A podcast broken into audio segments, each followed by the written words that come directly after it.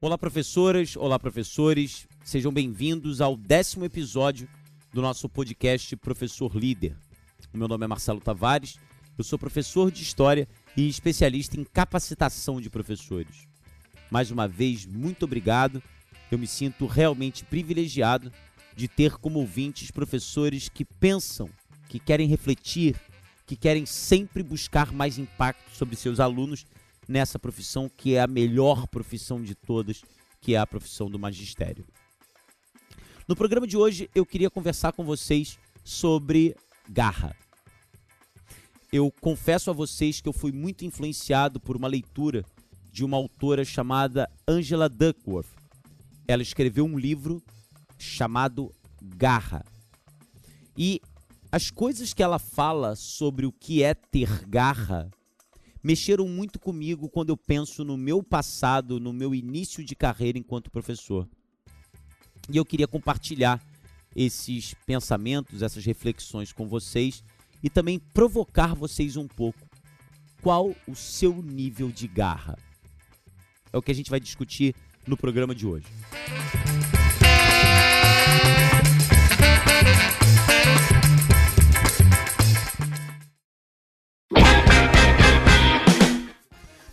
o livro Garra, da psicóloga Angela Duckworth, tem um ponto central que é muito simples de ser apresentado a vocês. Ela começa o livro falando da famosa academia militar nos Estados Unidos, a Academia de West Point. Só para que vocês tenham uma ideia, para fazer parte da Academia de West Point, você precisa receber algum tipo de indicação ou de um vice-presidente ou de um congressista norte-americano. Você imagina, para fazer parte da seleção, você tem que ter indicação de um congressista ou de um vice-presidente dos Estados Unidos ou então de um general de um alto posto das Forças Armadas. Ou seja, é para muito poucos. Nós estamos falando aí de um grupo que é a elite da elite. E dos milhares de candidatos que entram no processo de seleção, alguns poucos conseguem entrar na academia, vestir lá o famoso uniforme branco e começar o treinamento. E o que a psicóloga percebeu foi que esses meninos tão capazes, que passaram por uma seleção tão dura, que levou em consideração não só testes físicos, mas também levou em consideração as suas notas ao longo da sua carreira acadêmica, muitos deles desanimavam. Muitos deles desistiam logo na primeira fase, no primeiro momento do treinamento. Então a pergunta que ela fez foi: como que, depois de passar por um processo seletivo tão duro, tão difícil, eles já eram é, é, a nata, eles já eram é, grandes vitoriosos. Depois que eles conseguem o sonho, eles desistem. O que, que acontece ali? E é a partir dessa indagação, a partir desse questionamento, que a psicóloga começa a perceber que o que difere aqueles que vencem, que chegam até o final, daqueles que não vencem, não tem nada a ver com notas não tem nada a ver com QI. Não tem nada a ver com o que a gente costumeiramente chama de inteligência. O que define pessoas que realmente chegam aos seus objetivos, que conquistam, que alcançam seus sonhos, é o que ela vai chamar de garra. E é interessante que ao longo do livro ela fala sobre uma série de exemplos de pessoas, de indivíduos que nasceram com grandes aptidões, que conseguiam ter raciocínios lógicos muito fáceis, muito rápidos, mas que não conseguiram atingir seus objetivos. E outros indivíduos que muitas vezes ouviram de seus professores e até infelizmente de seus pais: você não é tão inteligente, é, você não consegue tirar essa nota, isso é muita coisa para você. Mas esses indivíduos eles não desistem e acreditam que vão conseguir e não tem medo do tropeço, não tem medo da queda e que ainda assim insistem. esses acabam sendo vitoriosos. Apesar de suas notas, apesar de seus resultados acadêmicos serem resultados acadêmicos medíocres. Isso é garra. O quanto você desanima diante de uma falha. O quanto você desanima diante de um tropeço. Quando você começa alguma coisa, você vai até o final. Quando você está num processo, você quer chegar ao final desse processo, ou você, diante de um tropeço, prefere pegar um outro processo, ou você prefere tentar uma outra coisa. Essas perguntas elas começam a te orientar no que alguns autores chamam do seu índice de garra. Vários colegas, professores meus, mesmo antes de eu ler o livro, comentaram comigo uma experiência muito interessante dois grupos de alunos, meninos e meninas, receberam um teste, isso numa pesquisa norte-americana, e esse teste era um teste muito fácil. Então todos foram muito bem. Para o primeiro grupo, os pesquisadores disseram: parabéns, como vocês são inteligentes. Olha, a inteligência de vocês realmente é surpreendente. Enquanto que o outro grupo recebeu dos pesquisadores um outro elogio. Olha, parabéns, vocês se esforçaram muito. Como vocês se esforçaram, foi o esforço de vocês, foi a persistência, a perseverança de vocês que fez com que vocês alcançassem essa bela nota. Tempos depois, os dois grupos foram chamados para um novo teste. Só que dessa vez eles poderiam escolher o teste deles. Foi colocado, ou foram colocados à disposição deles um teste fácil e um teste difícil. O grupo que tinha sido instruído com a ideia de que eles eram inteligentes pega o teste fácil para fazer. Enquanto que o grupo que queria ou que recebeu dos pesquisadores a informação de que eles se esforçavam muito, esse grupo preferiu o desafio de pegar o teste mais difícil. É muito interessante pensar sobre isso. Por que, que os alunos que foram instruídos serem inteligentes, por que, que eles preferiram um teste fácil? Porque eles não queriam correr o risco de não se sentirem inteligentes. Eles não queriam correr o risco de se darem mal e perderem aquilo que eles construíram, a autoimagem narcisista de que eles eram pessoas inteligentes. Enquanto que o outro grupo disse o seguinte: olha, eu sei que eu não sou inteligente, eu não estou preocupado com isso, se eu sou ou não. O que interessa é que eu tenho garra e eu vou pegar o teste mais difícil. Pois bem, o grupo que pegou o teste mais difícil, obviamente, teve notas piores do que o grupo que pegou o teste fácil. Mas aí foi um terceiro teste, tempos depois. E esse terceiro teste deu testes difíceis para os dois grupos. Adivinha qual grupo que teve a nota melhor? Claro que o grupo que se esforçava. Ou seja, o esforço ele gera habilidade. O esforço ele consagra a conquista e ratifica tudo aquilo que você fez para conquistar aquele determinado objetivo. O esforço te faz subir escadas. Bom, realmente eu não estou falando nenhuma novidade aqui. Mas por que, que eu estou fazendo questão de trazer essa discussão num podcast para professores. Sabe quando você sai de uma sala depois de uma aula de uma turma de sétimo ano e as suas cordas vocais elas estão ao ponto de estourar. Você pensa duas vezes: será que eu vou ter cordas vocais por mais dois anos? Você olha e vê que o teu planejamento ele não foi cumprido em nada, porque você não conseguiu falar. A tua comunicação era interrompida o tempo inteiro. E você percebeu claramente que você não tem liderança nenhuma sobre aqueles alunos porque você chamava a atenção e o que você ouvia era sarcasmo, ironia e deboche. Você saiu de sala e você se perguntou: será que realmente eu escolhi a profissão correta? E de repente você olha para trás e o professor que entrou na sala essa mesma sala que você saiu de sétimo ano. O professor que entrou na sala, ele conseguiu um silêncio imediato. E aí você teve a curiosidade de, olhando pela janelinha da porta, você começou a prestar atenção no início da aula desse professor. E esse professor faz um discurso acerca do que será aquela aula e começa a falar sobre uma grande experiência que ele teve. Ele é um professor de física. De repente, o professor levanta uma questão. Ela não está dada. É uma questão que faz os alunos pensarem, até que alguns levantam a mão e começam a apresentar respostas.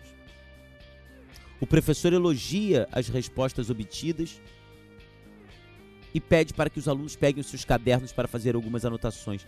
E aí você se pergunta como que ele fez isso? Como que numa turma de onde eu saio destruído ou destruída, esse professor ou essa professora entram e conseguem fazer tudo aquilo que eu não consegui. E aí você vai para a sala dos professores e encontra outros professores que vivem a mesma situação que você. Até que um dos professores diz: Cara, ela nasceu para ser professora. Ele nasceu, ele é um gênio. Ela, ela é, um, é, é um gênio da raça. Não, não, não, adianta. Ela, ela nasceu para isso. E aí você se conforma de que aquela professora, ela nasceu para isso. Ela tem um dom inato. Ela é muito inteligente. Ela tem talento. E você vai pegar uma xícara de café. Todas as vezes que você fala que alguém tem talento, todas as vezes que você diz que aquela pessoa nasceu inteligente, nasceu para isso, a meu ver, o que você está fazendo é, então eu não posso competir com ela porque ela nasceu para isso. Isso é autodefesa. Você está fazendo isso para dizer o seguinte: se ela consegue ou não, é porque ela nasceu para isso, então é lógico que ela vai ser melhor do que eu. Não adianta nem eu tentar. E essa autoproteção nos mantém na zona de conforto. Eu não posso querer ser o que aquela professora ela nasceu para isso. Para que que eu vou ficar me estressando tentando ser o que ela é? Eu não consigo. É por isso que a noção de garra ela é fundamental. Porque quem tem garra olha o sucesso de alguém não para inveja ou não para sair é, é, de qualquer tipo de estágio competitivo e ficar numa zona de conforto dizendo, ah, ela é melhor porque ela nasceu assim. Não, quem tem garra vai dizer, cara, se ela consegue, eu vou conseguir também. Se ela consegue, eu consigo também. Ela pode ter aptidões. Ele pode ter uma voz grave. Ela pode ter postura corporal que eu não tenho, mas eu vou conseguir. Eu vou correr atrás. Eu vou me dedicar. Eu vou me dedicar, lembro do podcast anterior. Eu vou me dedicar a técnicas de liderança. Eu preciso me movimentar pela sala. Eu estou muito parada. Eu estou muito parado. Eu preciso estabelecer um acordo inicial na minha turma. Eu preciso deixar claro o sentido das regras que eu quero. E se alguma regra for desrespeitada, eu tenho que agir. E eu não vou ter constrangimento, eu não tô, vou ter vergonha de olhar para o aluno e falar: você está me atrapalhando. Lembra do podcast passado? Eu vou chamar dois, três alunos para uma volta com o professor. Eu vou dar uma volta com ele no pátio. Eu vou querer que ele me fale, eu vou ouvi-lo, mas eu não vou desistir dessa turma. Eu vou planejar a minha aula. Eu vou buscar inspirações. Eu vou saber qual é a grande questão. Será que o que eu estou falando, será que a minha aula está planejada para atender a esse aluno? Será que eu estou pensando na habilidade que eu quero desenvolver? Eu vou pensar no engajamento, eu faço perguntas instigantes, eu, eu, eu trato o aluno como um aluno detetive, eu dou pistas para ele, eu estimulo pensamentos interessantes, eu promovo dinâmicas. Será que eu sei o meu conteúdo? Será que eu não tenho que fazer cursos online? Gratuitos? Será que eu não posso ir lá na Khan Academy? Khan Academy, K-H-A-N de navio. E pegar umas aulas, entender grandes aulas de física, matemática, para pegar inspiração, não para imitar. Será que eu falo de sonhos para esses alunos? Será que quando eu termino a minha aula de literatura, minha aula de química, será que esses alunos voltam para casa querendo aprender mais? E se não, ótimo, eu vou ouvir um feedback. Eu vou chamar esse professor que consegue esses resultados, eu vou pedir para ele assistir a minha aula. E eu vou tropeçar, e eu vou cair, e não vai dar certo, mas eu vou conseguir porque eu tenho garra porque eu não vou ficar na zona de conforto, de ficar me martirizando, achando que quem consegue é porque tem um dom natural e eu infelizmente não saí com esse dom natural e vou ter que ficar conformado com a mediocridade. Você não nasceu para ser medíocre, você escolheu ser professor. Nós, professores, precisamos brilhar, nós precisamos acreditar, ter a certeza de que nós escolhemos a melhor das profissões. por favor, pensem no nosso passado. Isso não sou eu que estou dizendo, são pesquisas. A maior parte daqueles que se dedicam à pedagogia e à licenciatura vieram de famílias pobres ou de classe média baixa. Às vezes escolheram o magistério porque era a faculdade mais fácil de passar e não é vergonha pensar isso não. Ninguém nasce professor ou então muitas vezes queriam ser professor, mas não tinham dinheiro para comprar muitos livros. Ficavam tirando xerox na faculdade, foram obrigados a começar a trabalhar logo, então faltavam mais do que iam à faculdade e iam para fazer prova. Muitas vezes sem estudar aquela matéria e de repente estão no mercado de trabalho diante de 60 alunos.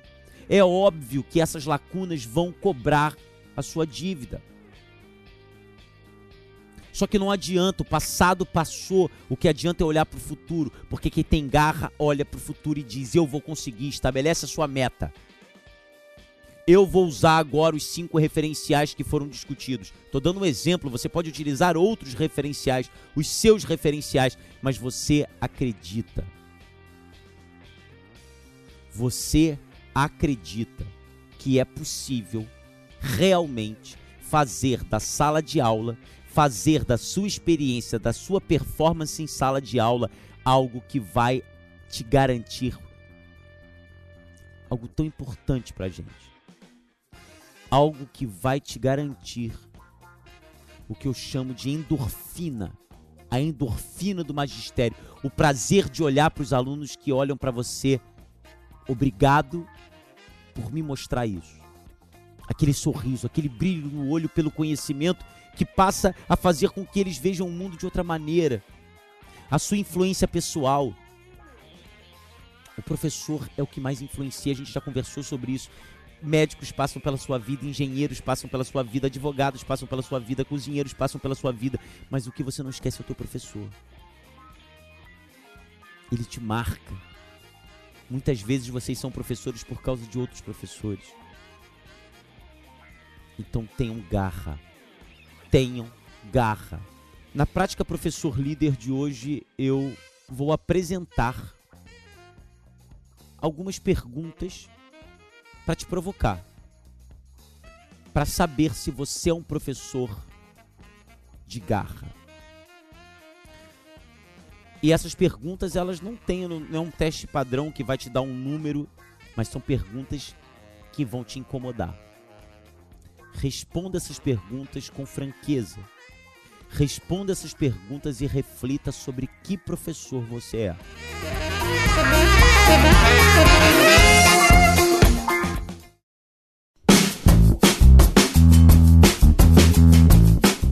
Bom, como eu havia já avisado, a nossa prática professor líder de hoje é muito autorreflexiva. Eu vou te fazer cinco perguntas e eu queria que você respondesse para você mesmo. E depois que você tivesse essa resposta, que você refletisse sobre o que você deve fazer. Você pode até levar em consideração os referenciais que a gente discutiu no último podcast. O que, que você tem que fazer para que a tua garra, a tua vontade, o teu brilho no olho realmente sejam impulsionados? Pergunta número 1. Um. Uma turma indisciplinada. Turma essa sobre a qual você já tentou várias e várias vezes engajar, motivar.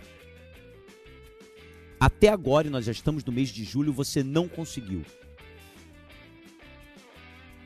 A pergunta é: você desistiu dessa turma? Sim ou não? Pergunta número 2.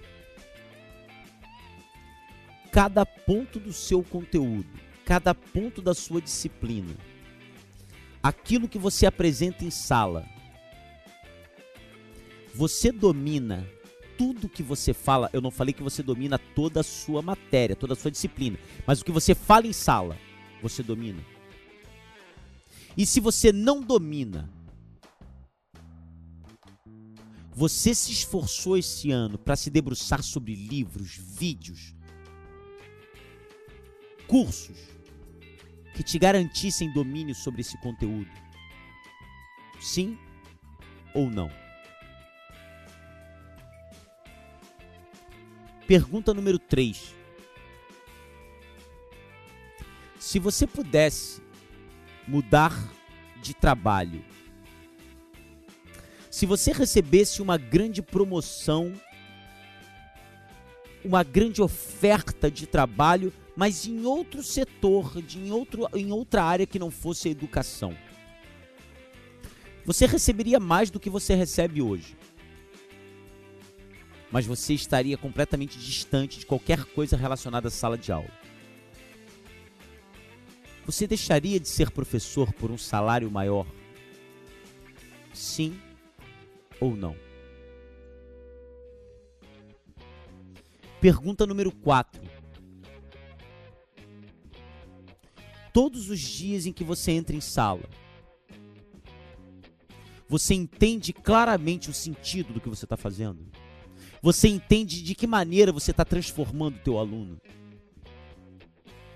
Você entende claramente que aquilo que vai ser apresentado, discutido e construído com eles serve, e isso é muito claro para você. Se aquilo ali realmente serve para ele, que aquilo ali realmente é algo que ele vai utilizar para a vida dele, para que aquilo realmente possa impulsionar as suas expectativas que ele possa simplesmente ter um gostinho de algo sobre o qual, sobre o qual ele se debruçava e cada vez mais aproximá-lo dos seus sonhos. Você tem certeza de que o que você ensina em sala de aula vai transformar o teu aluno? Sim ou não? E a última pergunta. Você sabe aonde você quer estar daqui a 10 anos? Você sabe o tipo de professor que você quer ser? Você já tem a sua meta? Você consegue claramente visualizar, ter na sua cabeça a imagem do professor que você será daqui a 10 anos? E se você consegue essa imagem, se você consegue, mesmo que no lampejo, imaginar você dentro de sala daqui a 10 anos, é claro, a partir dos referenciais que você tem hoje, você é feliz com a imagem que você vê? Sim ou não? Queridas professoras, queridos professores, todos nós compartilhamos os mesmos dramas. A profissão do magistério, ela é tão complexa, tão complexa, que ela faz a ilusão, ela cria a ilusão de que esses dramas são individualizados. Pois essas perguntas que eu fiz a você, eu as faço para mim e principalmente eu construí essas respostas ao longo dessa minha preparação. Mas eu faço questão de fazer essas perguntas o tempo inteiro. No meu caso, as respostas que eu, que eu alcanço são respostas que me motivam. Porque eu não tenho dúvidas do que eu quero. Eu não tenho dúvidas do professor que eu quero ser daqui a 10 anos e essa imagem me agrada. Mas eu sou filho de professora municipal. Eu sei o que, que é ter medo de não passar por uma universidade pública porque meus pais nunca teriam condições de me pagar uma particular. Eu sei o que, que é não poder tirar todas as xerox que eu tinha que tirar por não ter dinheiro. Eu sei o que, que é fazer trajetos a pé porque eu não tinha condições de pegar dois ônibus. Eu sei o que, que é o medo de entrar dentro de sala. Eu sei o que, que é ter uma pergunta de um aluno que eu não saiba responder. Eu sei o que, que é a sensação de estar dentro de sala de aula e se eu pudesse apertar um botão para desaparecer, porque eu tinha certeza do que eu estava fazendo não tinha sentido nenhum. E que bom que eu sei disso, porque foi isso que me fez com muita garra contornar toda essa situação. Eu agradeço muito a audiência de vocês. Espero que o programa de hoje tenha provocado boas reflexões e vejo vocês no nosso 11 primeiro, passou rápido o tempo, no nosso 11 primeiro episódio do podcast Professor Líder. Um grande abraço, tchau!